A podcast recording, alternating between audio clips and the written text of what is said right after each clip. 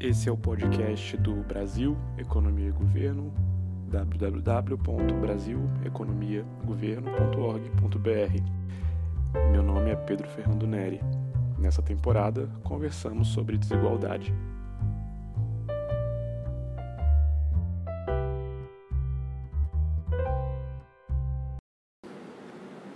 A gente está com o Carlos Góes. Carlos é mestre em Economia Internacional pela Universidade John Hopkins, doutorando em Economia pela Universidade de Califórnia San Diego, foi analista de pesquisa do Fundo Monetário Internacional, FMI, hoje é diretor do Instituto Mercado Popular, o IMP, e também professor do Instituto de Educação Superior de Brasília, o IESB, e Carlos tem alguns anos já escrito bastante sobre desigualdade. É, então agradeço, Carlos, por estar falando com a gente hoje.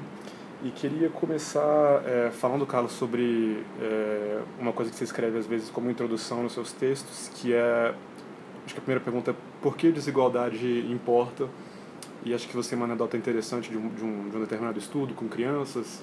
Eu acho que a gente pode começar por aí, porque muita gente fala que é, a gente deveria estar mais preocupado, ou principalmente preocupado em reduzir pobreza e nem tanto em reduzir desigualdade. Como é que você vê esse argumento? Tá certo. Uh, obrigado, Pedro, antes de tudo. Obrigado por me receber aqui. É um prazer estar falando contigo. E, e você está certo. Assim, uma das coisas que, que eu gosto de falar é que desigualdade é uma coisa que incomoda naturalmente muito grande parte da população humana e, e uma das evidências que existem para isso são alguns experimentos que existem em psicologia social, que eles fazem experimentos com crianças de 1, 2, 3 anos. E um experimento bem simples, na verdade. Eles dão doces para essas crianças. Ah, primeiro dão a mesma quantidade de doces para as duas crianças. E depois eles introduzem alguma diferença, algum ruído. Assim, né? Dão três uhum. doces para uma criança e dão só um para outra. Se você for pensar como livro-texto de economia, a criança que está ganhando um doce a mais devia ficar feliz, né? Porque no fim das contas você tem na margem uma unidade a mais, você está aumentando a utilidade daquela criança. Né? Só que muitas vezes, como as crianças ah, respondem, é que elas se sentem incomodadas pela injustiça percebida de que a outra criança está ganhando algo a mais do que ela, sem nenhuma razão para isso. Então é uma coisa que incomoda naturalmente muitos seres humanos. Então, uma boa analogia que primeira vez que eu vi essa, essa analogia foi com um dos grandes especialistas de, sobre desigualdade mundial, que é o Branco Milanovic, que ele fala que desigualdade é como colesterol. Na verdade, você tem um tipo bom e um tipo ruim de uhum. desigualdade. Né? Você tem um tipo bom que é percebido como desigualdade justa, né? no fim das contas, se alguém trabalha mais, se esforça mais, é mais inovador, essa pessoa tem que ser recompensada por isso. Caso contrário, você não dá um incentivo para que as pessoas trabalhem mais, inovem mais e tudo mais.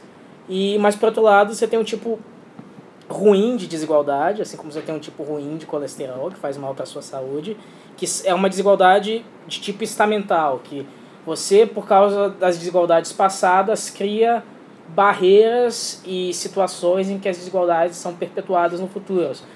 Por causa de rentismo, por, por parte de políticas específicas que impedem as outras pessoas de subir e ascender na escala social.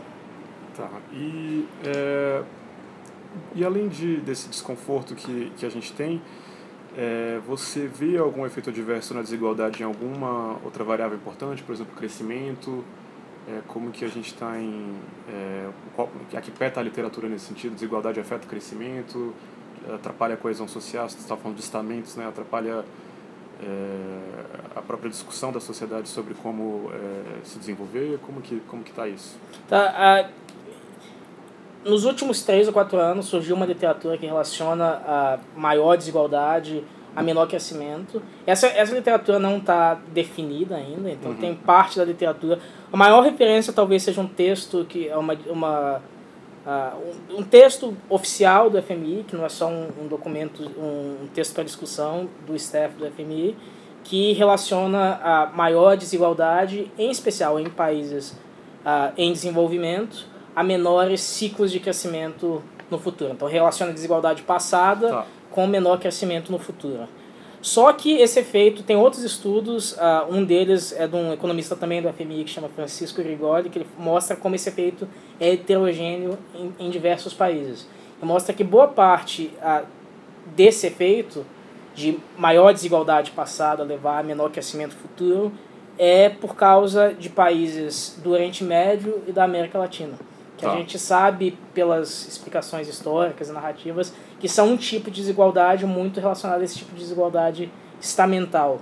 Que tá. eu tava, que eu tava, que, é, bom, a gente sabe disso, né? No, o, o, basicamente rentismo, rent seeking, governo garantindo privilégios por meio de políticas industriais ou outro tipo de políticas a grupos específicos dentro da sociedade e isso tem naturalmente efeitos de detrimento, de, é, é, efeitos maléficos ao crescimento. Por quê? Porque na verdade você não está é, incentivando as pessoas a inovarem mais, mas no fim das contas está incentivando as pessoas a buscarem certo. maiores rendas junto ao governo. Né? Então é, a narrativa e, e, a explicação histórica, lógica, se, uh, se combina e vai ao encontro dessa explicação eh, estatística e econométrica que existe por aí. Então é, é só a gente entender que, na verdade, existe também essa heterogeneidade na relação entre desigualdade e crescimento futuro. Ela existe, mas também é específica a determinado grupo de países.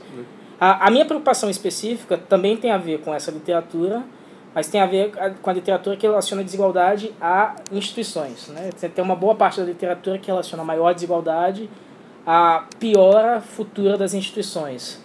E como é que isso vem? Vem exatamente porque níveis mais extremos de desigualdade podem levar à possibilidade de você gerar mais políticas desse tipo de desigualdade ruim, entre aspas, né, como eu chamei, que levam à desigualdade estamental, e com isso você deteriora o nível das suas instituições. Então, se você tem níveis muito extremos de desigualdade, significa que é mais fácil para as pessoas que têm mais poder econômico comprarem, entre aspas, os, os burocratas e os políticos, certo. e isso com isso gerarem políticas que, ah, que geram, como na, na, no linguajar da, da, da economia das instituições, instituições extrativas, né, como chama isso. lá Acemoglu e Robinson, né?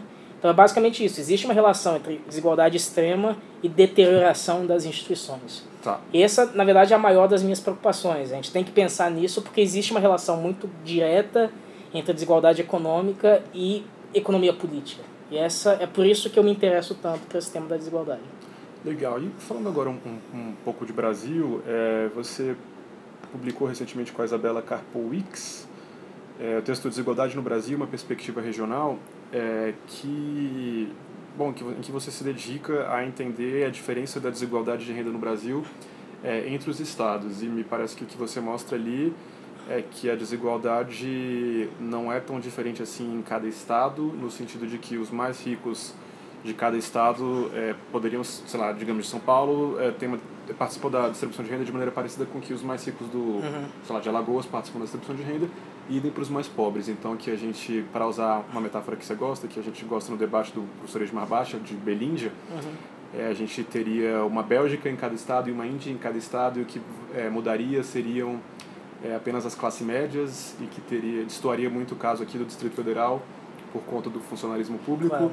E eu achei interessante que, acho que numa entrevista sua para a Folha de São Paulo, você coloca que é, que, que, bom, não existe uma oposição é, tanto entre Nordeste e São Paulo, a desigualdade é, intra-estado seria de certa forma mais relevante. Queria que você comentasse um pouco o seu trabalho.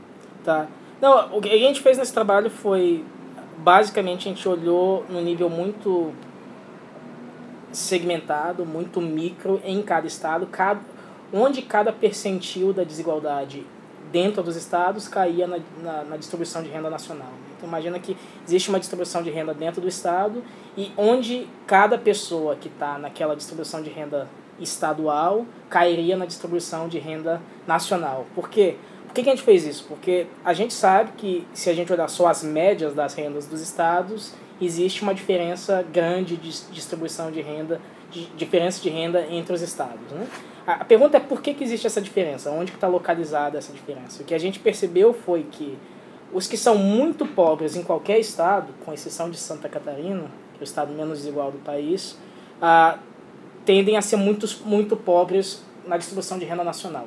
Tá. Aqueles que são muito ricos na distribuição de renda de qualquer estado tendem também a ser muito ricos na distribuição de renda nacional, ou seja, os que estão entre os 5% mais pobres da distribuição de renda de qualquer estado tendem a estar entre os 5% mais pobres da distribuição de renda nacional, e aqueles que estão nos 5% mais ricos da distribuição de renda de qualquer estado tendem a estar entre os 5% mais ricos da distribuição de renda nacional.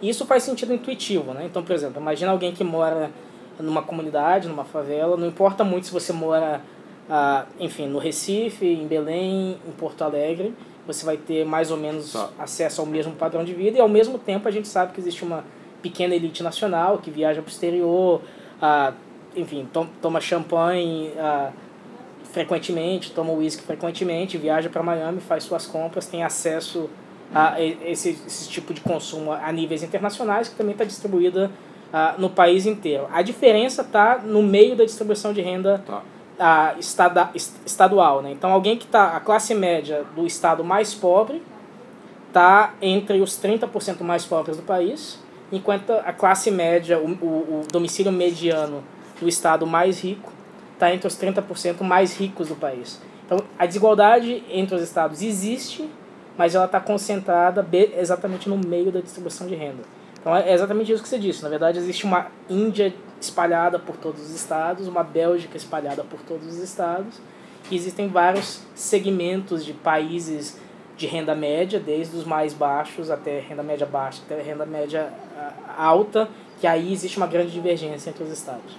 E esse é um fato estilizado para fora do Brasil também, no sentido de que se a gente pegar o rico de qualquer país, ele tende, o mais rico de cada país, ele tende a ser é, sei lá, o mais rico, do, o, o cara que está entre os 5% do mais rico do Brasil tende a estar entre os mais ricos do mundo, ou os mais pobres brasileiros tendem a estar entre os mais pobres do mundo? Ou... Uh, no caso brasileiro, sim. Né? Então, assim, mudou um pouco na última década. Então, assim, antes da...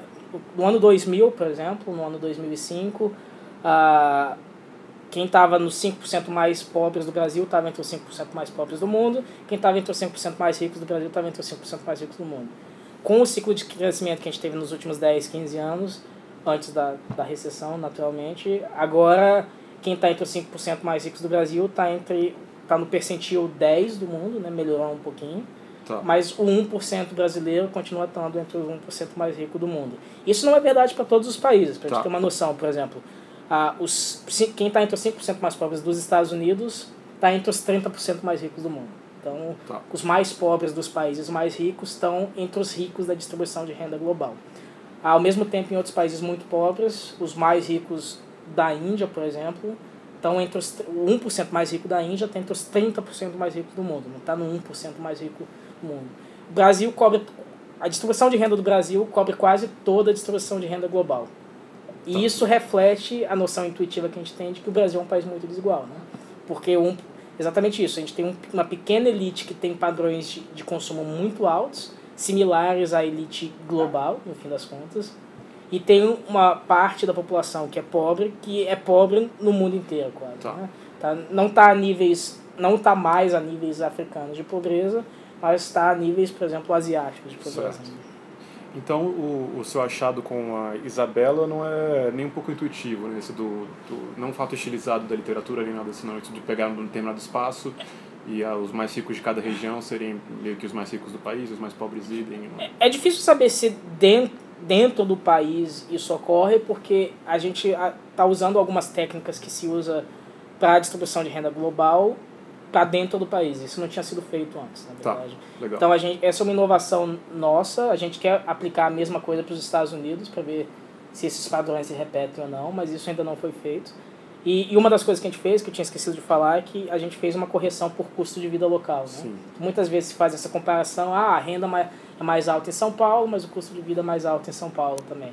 E a gente mostra que já feito esses ajustes, existe uma diferença grande nas classes médias estaduais, mas não entre os muito pobres nem entre os muito ricos. Beleza, e é, você falado então dos 5% mais ricos. É, quem são os 5% mais ricos no Brasil? Que tipo de pessoa está ali? Quem é essa elite? Uh, bom, existe. Existem dois tipos, né? Existem.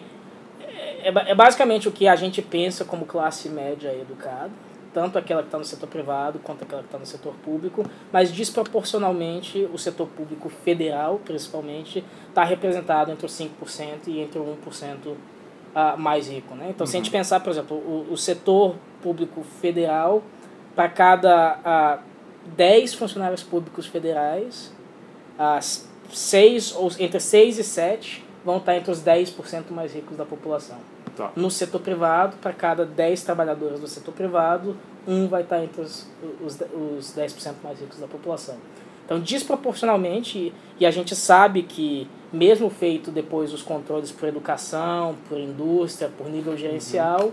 tem um trabalho bom do, do Gabriel Nemer com o Naércio Menezes, do INSPER, que mostra que, mesmo depois de feito todos esses controles, o salário do funcionalismo público federal é mais ou menos o dobro do que deveria ser para trabalhadores com as mesmas características educacionais, regionais, gerenciais no setor privado. É, e o trabalho do Banco Mundial é, é, é tão polêmico, né? O ajuste fiscal justo apontou na mesma direção, né? Um diferencial, um prêmio remuneratório grande para o serviço público federal, nem tanto para o serviço público estadual e ligeiramente negativo ou neutro ali para o serviço público municipal. Isso é uma coisa que a gente já sabe que existe, existem alguns trabalhos de 10 anos atrás que já mostravam isso, mas uma das coisas que esse trabalho do do Nemer com o Naércio mostrou é que nessa ciclo de, dos últimos 10 anos de valorização real muito forte do, do salário real do funcionalismo público federal, esse prêmio aumentou muito. Né? Ele, ele saiu de 40%, 50% até 100%. Tá. É, eu conversei com o Pedro Souza, do IPEA, é, muito sobre a questão da, da evolução da desigualdade recente de renda no Brasil. Você sabe que ele tem esse trabalho que mostra uhum. que existe é, uma estagnação ali a partir de meados do governo do presidente Lula. É, e você tem, é, eu não sei se foi recentemente, já tem um tempo, é, apresentado dados sobre a diferença de desigualdade do, de consumo no Brasil. Então, embora a gente é, a desigualdade de renda, como medida pelo Pedro, ali, é, não só a Gini, mas principalmente a parcela procurada pelo 1% mais rico, uhum. se manteve relativamente estável, a gente é, observou, na verdade, uma, uma redução grande da desigualdade de consumo. Uhum. Queria que você conversasse um pouquinho é, sobre esse achado. É, uma das coisas que a gente traz nesse trabalho sobre a desigualdade, a evolução da desigualdade no Brasil nos últimos 10, 15 anos, numa perspectiva regional, que a gente abre o paper mostrando como existia uma grande convergência em determinados itens de consumo. Né? Então, por exemplo, mesmo entre os 5% mais pobres do país, ah, mais, se eu me lembro, estou falando de cabeça, uhum. 90% das, dos domicílios têm celular, 95% das, dos domicílios têm geladeira, 95% dos domicílios têm TV a cores. Então você teve uma convergência muito grande entre a, os bens de consumo que as famílias mais ricas tinham acesso lá em 2004 e que agora as famílias também mais pobres têm acesso em 2014. E isso é uma coisa que talvez seja mais tangível do que algumas medidas mais genéricas, como a parcela da renda apropriada pelo certo. 1% mais rico ou o próprio índice de Gini. Né? Ah, é verdade que o trabalho do Pedro e do, do Marcelo Medeiros, que é um trabalho seminal aqui para o Brasil, mostrou que, enfim, para quem ouviu esse a conversa que você teve com ele, sabe que um, um dos problemas das nossas do índice de Gini é que, em geral, nas pesquisas como a PNAD, que essas pesquisas de domicílio que, em que se pergunta a renda da, e o consumo da população, em geral, os, ricos, os muito ricos são subrepresentados e o trabalho deles aqui no Brasil foi exatamente usar dados da Receita Federal para corrigir essa distorção. Ah, mostra que, de fato, a parcela apropriada pelo 1% mais rico da população se manteve mais ou menos estável aí a partir de 2000, 2006, embora de, desde 1980 tenha caído. Né? O pico foi lá em 1980, na época da inflação, e caiu desde então, se mantendo mais ou menos estagnado aí desde o segundo governo Lula. Também é, mas é importante lembrar também o seguinte, né, que o 1% mais rico, a parcela apropriada pelo 1% mais rico, não é em si só uma medida de desigualdade, é uma parcela Sim, é. da distribuição de renda. É possível que a parcela do 1% mais rico se mantenha estável, mas, e ainda assim a desigualdade de renda como um todo caia. É, o, Pedro, o Pedro fala disso, o exemplo que ele deu é que é, os governos do PT conseguiram diminuir a desigualdade, digamos, entre o vendedor de loja e o baleiro, que está vendendo bala ali na frente, Sim. digamos, nessa anedota, embora não tenha conseguido diminuir entre o dono da loja claro. e o baleiro. Então eu acho que. Eu, eu faço a pergunta do, do consumo porque eu acho que é, é, é uma.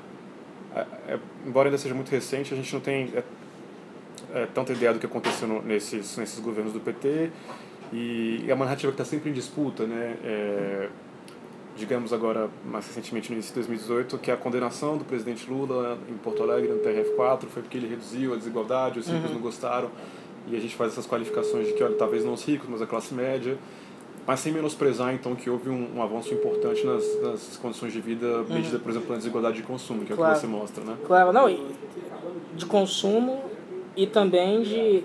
teve uma queda importante na desigualdade da renda do trabalho, né? Tá. isso é uma das coisas que a, a PNAD, por exemplo, capta muito bem a desigualdade da renda do trabalho, mas não capta bem a desigualdade da renda do capital, exatamente porque os ricos são subrepresentados na PNAD.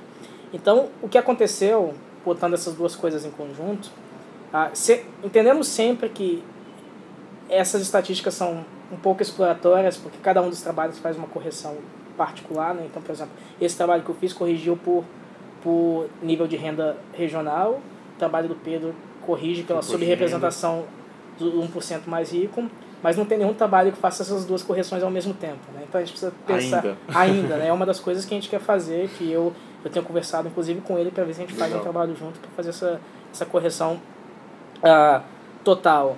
Uh, então, uma das. Me perdi um pouco assim, mas. mas não, a gente estava falando sobre é, é, consumo, mas enquanto você recupera esse pensamento aí, eu queria já trazer um, um, uma discussão que eu acho legal que você faz muito na internet, que é sobre aquele pior dia do ano para quem estuda desigualdade, que é o dia que a ONG Oxfam, é, o Oxfam lança o seu material sobre é, concentração de renda no Brasil, com aquelas histórias de que não sei, meia dúzia de pessoas. Tá. É, a gente Quer falar disso agora ou você quer... Deixa eu só voltar, porque, porque eu lembrei exatamente claro. o que eu estava falando. Né? Então, assim, das, botando essas duas coisas em conjunto, uma, uma das coisas que aconteceu, então, você tem uma queda importante na, na desigualdade da renda do trabalho e para a desigualdade como um todo se manter estável, a conclusão lógica do, desse trabalho do Medeiros com, com Pedro Souza é que a desigualdade da renda do capital uhum. né, nesses últimos 15 anos aumentou muito. Né? O, que, não, que não deixa de ser irônico, que dizer que a desigualdade da renda do capital aumentou muito no governo do, do, do Partido dos Trabalhadores. É né? uma das coisas, das ironias aí da vida. E, e, e uma das perguntas aí para o futuro é será que esse aumento da desigualdade da renda do capital tem a ver com o tipo de política industrial que, e, que foi realizado nesses últimos 15 BNDES, anos. etc. Né? Escolha, escolha de campeões nacionais, BNDES, benefícios fiscais, proteção comercial e coisa do tipo. Essa, para mim, é a pergunta do milhão. Né? O que, que explica o aumento da desigualdade da renda do capital nesses últimos 15 anos, em que teve uma desigualdade muito grande da, da renda do trabalho. Uma, uma, uma, queda, queda. Na, uma queda na desigualdade da renda do trabalho. É, então, é, é, uma, é um, um baita debate. Em relação ao, ao, ao Oxfam, é, acho que é sempre chato a gente relativizar dados de desigualdade, porque é uma postura meio racionária, né? Ah, o Brasil não é tão desigual assim. Ele é bastante desigual, mas não é desigual a ponto de, sei lá, seis pessoas terem o mesmo patrimônio que metade do país. É. É, e a Oxfam sempre faz isso com algum estardalhaço e, e todo mundo compra, né? O Jornal é. de Cima é uma manchete maravilhosa né, de, de, de se ter. Então, é, eu queria que você explicasse em linhas gerais, ou até descendo em filigrana, se você achar interessante, por que, que, que os dados da, dessa ONG são, são equivocados, merecem, ou digamos, merecem ressalvas. Tá, não. Uh, tem várias coisas. A primeira, deixa eu falar onde que, em linhas gerais, o que, que a gente sabe sobre desigualdade de riqueza. Né? A gente, em geral, tem os dados sobre desigualdade de riqueza são muito de muito a qualidade desses dados é muito menor do que a qualidade dos dados sobre desigualdade da renda uhum. por vários motivos um deles é que a gente é, a gente tem séries temporais mais longas da, da, desigualdade de renda porque a gente tem pesquisas como a PNAD e também a outra razão é que como em geral os governos não só o Brasil mas os governos do mundo como um todo taxam a renda e não a propriedade eles têm um incentivo para saber quantas pessoas ganham claro. especificamente e não necessariamente qual é o patrimônio delas né a, a, a gente sabe pelo que se tem de dados dos países mais ricos ah, os países mais ricos têm uma, uma das coisas que eles chamam de do balanço do setor privado, né, household balance sheet, que faz estimativas dos patrimônios do setor privado. que se divide em riqueza financeira, que são coisas como ah, títulos da dívida, ações, ah, enfim, fundos de pensão, coisas desse tipo, e riqueza não financeira, coisa como principalmente casas, né, imóveis. Imóveis, imóveis é a maior parte da riqueza financeira, mas também alguns bens semiduráveis. Da riqueza não financeira, né? É, da, da riqueza não financeira, bens como semiduráveis, como carros e tudo mais, né? Então, os, os países ricos, em geral, têm essas estimativas mais ou menos completas, mais ou menos bem feitas. Para quase todos os países, a desigualdade de riqueza tende a ser maior do que a desigualdade de renda. Tá. Sabe? Essa é a primeira coisa. Então, dizer que a desigualdade, o Brasil já é um país muito desigual, desigual em termos de renda, em termos internacionais, né? Então, e muito provavelmente a desigualdade de riqueza no Brasil é maior do que a desigualdade de renda no Brasil, exatamente porque isso é uma, um fato estilizado que existe em quase todos os países do mundo, sabe? Ah, mas qual é a questão? A questão é que para o Brasil a gente não tem essa estimativa do balanço do setor privado não existem estimativas oficiais para isso. Ah, os dados que a Oxfam usa são dados que vêm do banco Credit Suisse e lá quando eu fui lá ler o relatório original, ler os anexos do relatório original, eles mostram que não existem essas informações completas para o Brasil nem sequer para um ano. Existem informações sobre a riqueza financeira, sobre os balanços financeiros do uhum. Brasil, mas não sobre a riqueza não financeira. E em países ricos, como os Estados Unidos, a riqueza não financeira é um terço da riqueza total. E em países em desenvolvimento, ela tem que ser maior do que isso, muitas vezes metade ou mais da metade da riqueza total. Então, se a gente pensa que a gente está fazendo estimativas ignorando metade da informação real, essa estimativa vai ter alto grau de imprecisão. O que eles fazem no Credit Suisse é um, é um exercício interessante e necessário, que é extrapolar com base na distribuição de renda brasileira e na distribuição de riqueza dos outros países, como pode ser a distribuição de renda no Brasil, mas existe alto a, grau de erro de mensuração nesse tipo de estimativa. Tá, certo. Então, essa é a grande questão. Não dá para fazer essas, essas afirmações peremptórias que, que, que, que a Oxfam faz com base nesses dados, porque eles têm alto grau de imprecisão. Então é como se ela medisse principalmente a, a desigualdade de riqueza financeira. Sim. E, então, é, e outra, outra, outra questão que tem, não sei se estou equivocado, é, os dados da Oxfam consideram também é, como pobre uma pessoa que tem um empréstimo no banco porque a riqueza financeira dela é como se fosse negativa. Sim, o...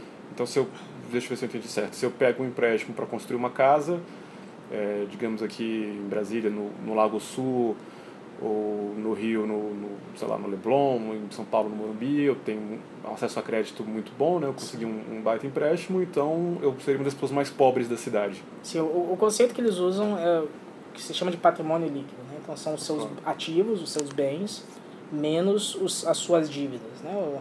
Então, por exemplo, o exemplo que eu dou é, pode ser uma coisa mais ou menos como essa, né? Você pega um empréstimo para fazer um investimento numa empresa, ou então você pega um empréstimo para estudar no exterior, né? O cara que vai para lá para a escola de direito de Harvard, pega um empréstimo de 200 mil dólares, sai é contratado por uma firma de direito de Nova York, ganhando 150 mil dólares por ano. Não importa se ele gasta muito, tem padrões de consumo muito altos, viaja para o exterior todo ano. Como a, a dívida dele vai ser maior do que os ativos dele, ele vai ter patrimônio negativo, ele vai ter tá entre os os 10% mais pobres do mundo, segundo esse conceito. Da Oxfam. Só que qual que é o problema? O problema é que só em países mais ricos é que as pessoas têm acesso a crédito.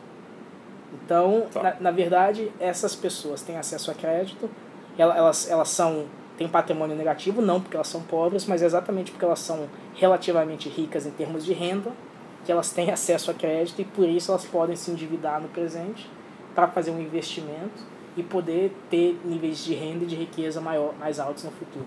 Então, é muito contraintuitivo em relação ao que as pessoas normalmente entendem como pobreza, né? que tem a ver com níveis de consumo muito baixos. Uhum. Então, o que a gente tem normalmente, quando a gente pensa com pobreza e riqueza, tem a ver com diferenças de níveis de consumo e, e a gente usa muitas vezes renda como proxy exatamente porque renda está muito correlacionado com padrões de consumo diferentes. Então, quando a gente está falando desse conceito, a gente precisa levar isso em consideração. Ele é muito contraintuitivo em relação ao que as pessoas entendem normalmente como, como riqueza. Existe também uma outra questão adicional, que é o seguinte, essas comparações, então, tem, tem alto nível de imprecisão nas mensurações, porque a gente não tem informações completas, A outra coisa é que esse conceito de patrimônio líquido é um pouco contraintuitivo.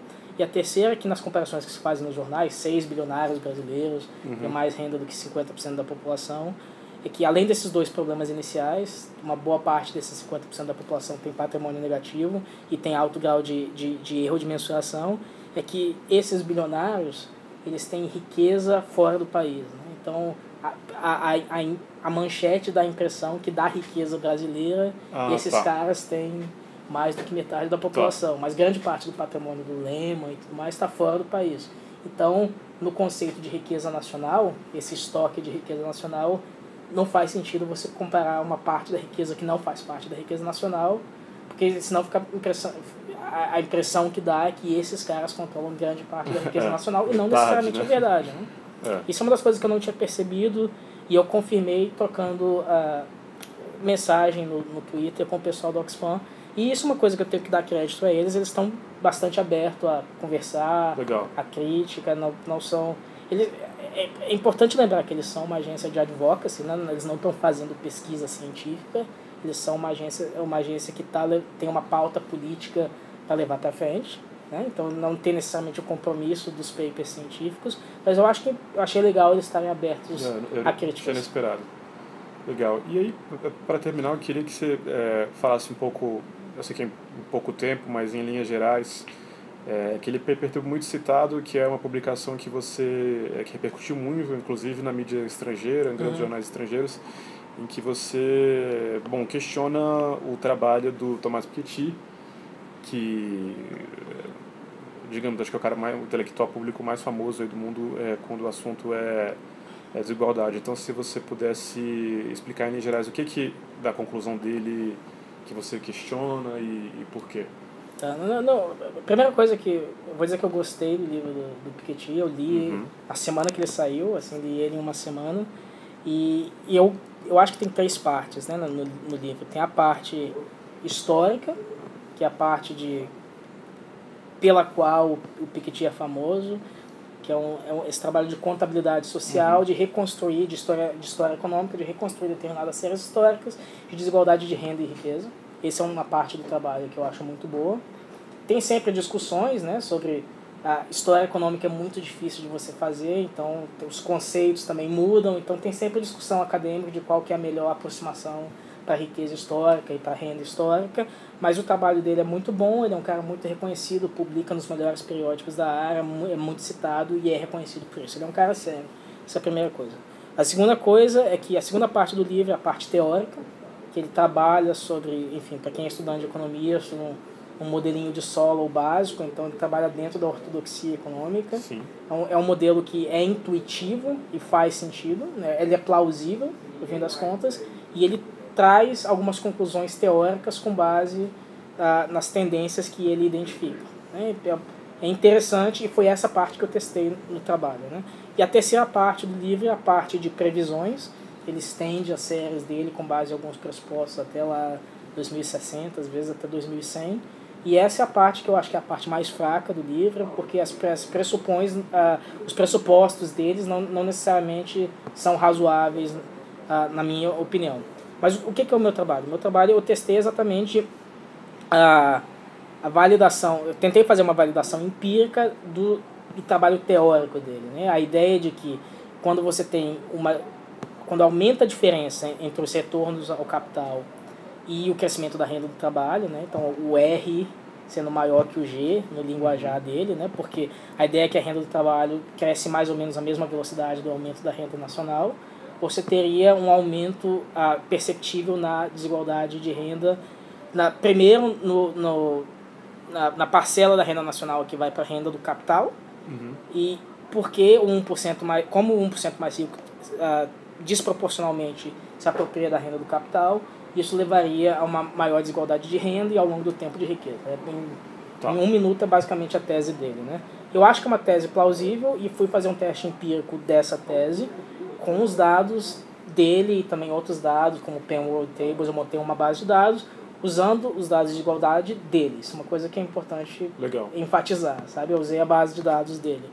E vi que, na verdade, quando eu usei lá uma técnica estatística que considera heterogeneidades entre os países e não conseguir encontrar que é, depois, quando aumenta, quando você tem um choque, um aumento nessa diferença entre R e G, não se observa um aumento da parcela da renda que vai para o capital ou a parcela da renda que vai para um por cento mais rico. E por quê? Porque um dos pressupostos dele é que a taxa de poupança é mais ou menos fixa ao longo do tempo. E eu, no meu modelo empírico, incluí a, a taxa de poupança como endógena. Na verdade, ela é mais ou menos cíclica. Quando, quando o crescimento do país é maior, em geral, a taxa de poupança também sobe. E quando você tem crises econômicas, a taxa de poupança baixa. E exatamente por causa desses movimentos na taxa de poupança, isso contrabalanceia o efeito que existiria do R ser maior do que o G. Que a renda do capital crescer mais do que os salários. Exato. Então, quando, quando você tem uma crise econômica, por exemplo, você e, e o R menos G cai, né, por exemplo, você tem e enfim, se eu contar, quando você tem mais crescimento, o R menos G cai, na verdade a taxa de poupança aumenta e isso contrabalanceia o efeito esperado pela teoria do Piketty. Né? Então, basicamente, o, o, o X da questão é, é isso, de trazer a taxa de poupança como endógena, respondendo a choques no crescimento. E é exatamente por isso que eu não encontrei um efeito empírico esperado pelo modelo do Piketty. Então, é, é de maneira geral, o Capital, no século XXI, que é o, é o, é o livro dele, né, estaria... É, bom, você não questiona nada em relação a a análise historiográfica, digamos assim, uhum. que ele faz, mas as previsões dele de um aumento, de certa forma, inexorável da, da desigualdade de renda, especialmente pela parcela bancada pelos, digamos, rentistas, não se confirma na, pelo, pelo teu trabalho. Sim, exatamente isso, na verdade, porque ele, o trabalho, o livro, a narrativa do livro é mais ou menos que seria uma força natural da economia de mercado, o aumento da desigualdade, porque sempre os retornos ao capitais seriam maior do que as, o crescimento da renda do trabalho, salvo circunstâncias extraordinárias como guerras mundiais e impostos confiscatórios, como chamam. Né? Ah, e o que o meu achado é que, na verdade, existe uma força endógena, a economia de mercado, que, que se contrapõe a essa força que ele identifica. Sempre que aumenta essa diferença entre entre a retornos ao capital em relação à taxa de crescimento dos trabalhos, você tem uma resposta a, da taxa de poupança que contrabalanceia esse aumento previsto na desigualdade. Beleza. É, acho que a gente fecha por aqui. Tem alguma coisa que você queria complementar em relação a tudo que a gente conversou? Não, não, acho que foi uma boa, boa conversa. Se quiser ah, se o pessoal tiver dúvida, quiser conversar comigo, eu estou aí também no, no, Twitter, no Facebook e escrevendo sempre lá no, no Instituto Mercado Popular. Quem quiser acompanhar pode, acho que boa parte das pessoas já deve conhecer, mas quem não conhecer pode uhum. seguir a gente e conversar comigo lá. Beleza, muito obrigado, Carlos, aí pelo seu tempo e por, por conversar com a gente e espalhar tanta informação de qualidade. Obrigado.